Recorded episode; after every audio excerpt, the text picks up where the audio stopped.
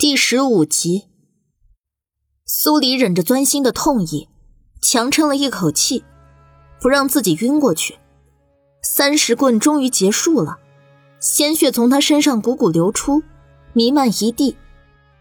压着他的人松了手，他像滩烂泥似的从长凳上滑了下去。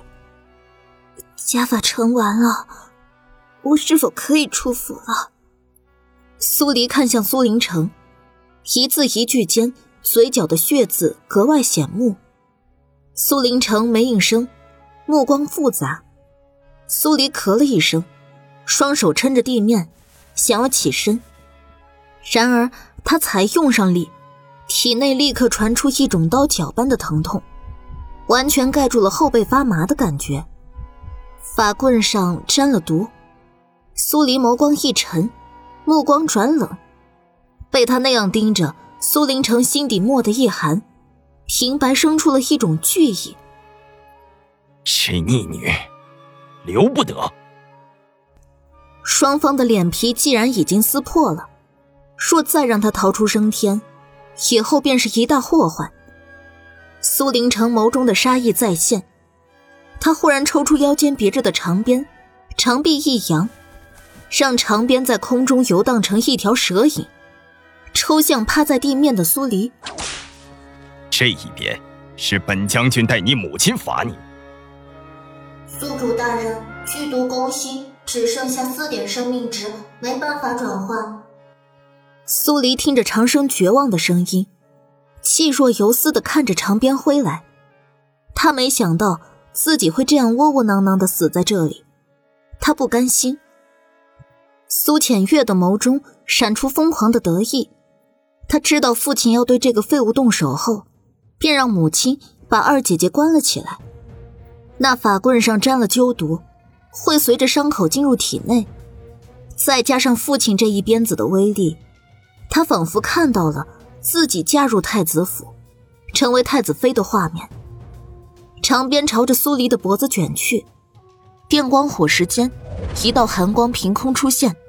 苏黎捏着解剖刀。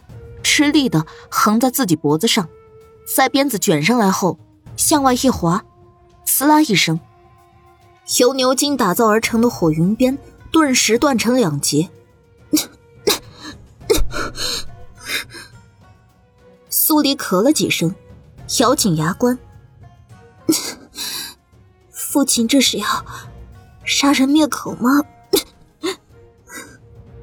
苏林城看着自己的火云鞭。只剩下一半，脸上迅速罩上了一层阴云。他起身走到苏黎面前，犀利的盯着他：“你知道本将军要什么？” 婚约。苏黎笑了，目光直逼苏林城。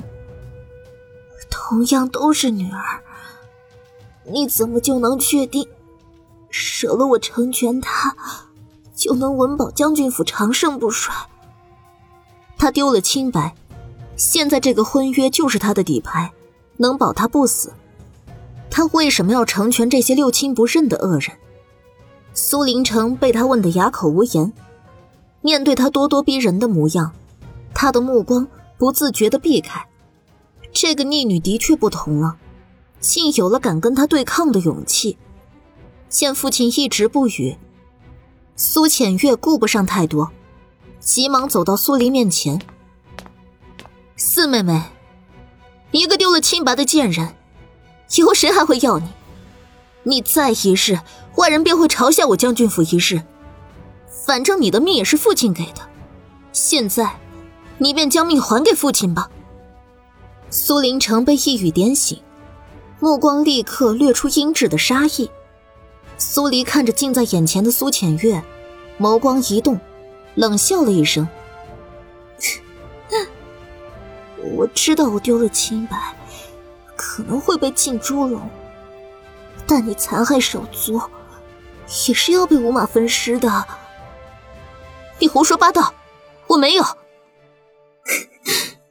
没有。你以为除了银子，我身上……会没有其他的证物？苏浅月慌了，他顾不上苏黎手上还捏着解剖刀，直接想要搜他的身。东西在哪儿？快给我！苏浅月的话还没说完，苏黎的刀子已经抵在了他的咽喉上，并且下陷了几分。只见嫣红的血丝从苏浅月的脖颈上流了下来。既然我活不了，那你就陪我一起死好了，三姐姐。说话间，苏黎忍着身上的绞痛，一只手圈着苏浅月的脖子，大半个身体压在她身上，强迫她将自己扶起来。苏浅月吓得全身直颤，心底除了惶恐，还有惊惧。姐要给我。苏黎开口，同时刀尖又往苏浅月的咽喉处推进了几分。苏浅月带着哭腔的求饶道。修毒无药可解，四妹妹，你放了我，无让父亲送你出府，你想去哪儿便去哪儿。我都快要死了，还出府做什么？苏黎笑得淡然，可淡然之下却是喋血的冷意。有三姐姐陪我死，我开心。你这逆女！还不快放了浅月！苏林城想出手将苏浅月救回来，他一动，苏黎的刀子也跟着动，疼得苏浅月花容失色，连忙求苏林城别靠近。上官瑶也急忙奔了过来：“夫君，你快救救浅月，可不能让浅月死在这孽障的手里啊！”苏黎吐出一口淤血，虚弱的踉跄了几步。好在还有个苏浅月，让他借力撑着，才没有倒下。他知道自己快不行了。正当他想先捅了苏浅月的时候，长生的声音忽然响了起来：“宿主大人，我用四点生命值暂时护住您的心脉，您必须要在晚上八点之前破案，不然我们都会死。”苏黎闻言，手上的动作一滞。冷眼扫向苏林城跟上官瑶，让我离开，不然我杀了他。你敢！苏林城怒道：“你看我敢不敢？”他一用力，苏浅月脖子上的血就越流越多。苏浅月哭出了声。父亲，你让四妹妹走，求求你让她走吧。夫君，她中了毒，怕是撑不了多久，让她出府，外人见着她劫持浅月的模样，我们就更有理由要她死了。上官瑶压低声音开口。苏林城犹豫了片刻，最终还是挥手。让挡住去路的下属们让开。苏黎身上皮开肉绽，每走一步都觉得是踩在钉板上。一直出了将军府的大门，他已经开始头晕眼花，走路发虚了。他果决地咬上舌尖，让自己清醒几分。从将军府路过的百姓被这一幕惊呆了，紧跟着无数人围了上来看热闹。不知道这两姐妹是要唱哪出。苏浅月浑身发颤，觉得屈辱无比，但同时又暗自欣喜着，苏黎这回死定了。孽障！本将军已经按你的要求让你出了将军府，还不快快将你三姐放了！苏林城带人追了出来，怒声呵斥。苏黎没有理会苏林城。他面无表情的四下扫了一眼，却没看到莫连锦。眼下他能依仗的只有他，他手里还捏着案子的真相，他赌他一定会来。人群外，太子莫连轩站在那儿，嫌弃的看着血迹斑斑的苏黎，像看着无比肮脏的东西。他本是奉旨来看看这废物死了没有，却没成想看到了这样一幕。莫年，莫连轩开口：“太子殿下有何吩咐？准备好，一会儿将他当场击杀。”是。莫连轩走向苏黎，丝毫不顾及他眼中饱含的杀意。苏黎倚仗着自己是未来太子妃的身份，在京中嚣张跋扈，失了清白，如今又残害手足，其罪当诛。苏黎什么也没说，站在原地。他每走近一步，他的刀尖就深入苏浅月的脖子一分。苏浅月的脸蛋因为痛苦而扭曲着，他急忙哭求：“太子殿下救我！”莫连轩眸中杀机一现，眸光迅速朝一侧挑了一瞬。苏黎注意到了这个细节的变化，他刚偏头去看，一柄飞刀就冲着他的命门而来。飞刀已经到了近前，他现在全身无力，根本没办法把苏浅月推出去挡灾。叮当的一声，一柄同样快的飞刀突然从另一侧飞了过来，两刀相撞。然后落地，莫连轩脸色一变，看向缓步走来的莫连锦。老五，又是他。苏黎虚弱的回头，看向背光而来的莫连锦，他只看到了一个剪影，颀长伟岸，高深莫测，脚步缓慢，却浑身散发着一种危险的气息。苏黎舔了下唇角干涸的血迹，笑了。看着血迹斑斑的苏黎，莫连锦的俊脸瞬间阴沉了下来，浑身寒气四溢，让在场众人不由自主的打了个哆嗦。苏黎收回视线，强撑着最后一口气，松开苏浅月的同时，用解剖刀把她的衣裙一阵乱划，然后用力的把她推向莫连轩。我成全你。莫连轩眼看着苏浅月。朝他扑了过来，他又不好在众人面前失了风度，把他推开。然而他的手才抓住了他的肩膀，他身上的衣裙就从后背开始崩裂，紧跟着前面也崩开了。苏浅月先是怔住，再是惊叫一声，然后他扑入了莫连轩的怀里。莫连轩本能的用披风裹住苏浅月，两人亲密无间的抱在了一起。算是有了肌肤之亲。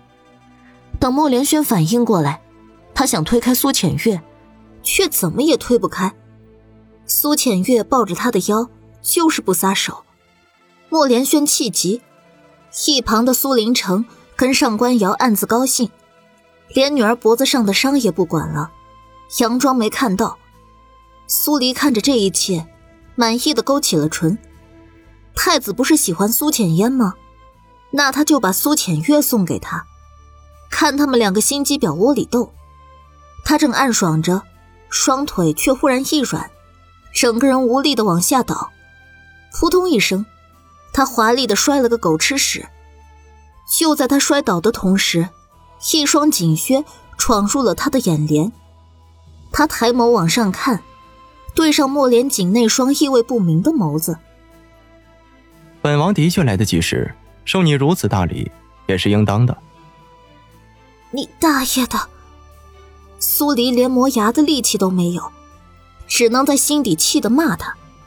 这男人既然已经到了他跟前，居然连扶他一把都懒得做，看着他摔，他良心不会痛吗？莫连锦眸中掠过戏谑之色，而后俯身将他抱了起来。呃，苏黎闷哼一声。丑巴巴的小脸皱成一团。谁赏的？莫连锦说话间，大掌轻柔的在他后背划过，那上面已经血肉模糊。他紧赶慢赶，用了千里血马，却还是晚到了。是我父亲挨了三十棍。莫连锦的脸色越发阴沉了。仿佛一掐就能滴出水来。你这张嘴，何时如此不中用了？你是本王的人，他眼瞎耳聋，假装不知，你不会说吗？莫连锦的声音不大，却很冷，像把剑，杀伤力极大的，让所有人把这句话听进耳朵里。苏林城张了张嘴，刚要解释，莫连锦的视线就扫了过来。苏将军，没有本王的首肯，你动了本王重用的人，你这冒失皇权之罪，不罚不足以平民心。三十棍，算是让你长个记性。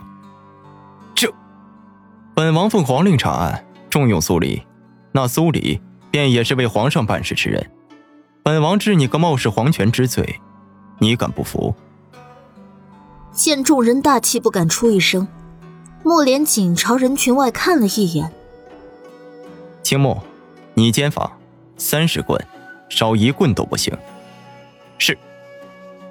苏黎想笑，但情绪一激动，大口大口的血就从他嘴里喷了出来。莫连锦扫了眼怀里的苏黎，眸色很深。能坚持看完三十棍。苏黎倒是想看苏林城挨棍子，但他看了眼不早的天色，还是先保住小命要紧。不看了，我想去府衙见一见丑姑。莫连锦不动声色的挑了下眉。案子明日再查也不迟。明日，如果八点之前不把案子给破了，他连今晚都没有了。我有我的用意。还请五王爷成全。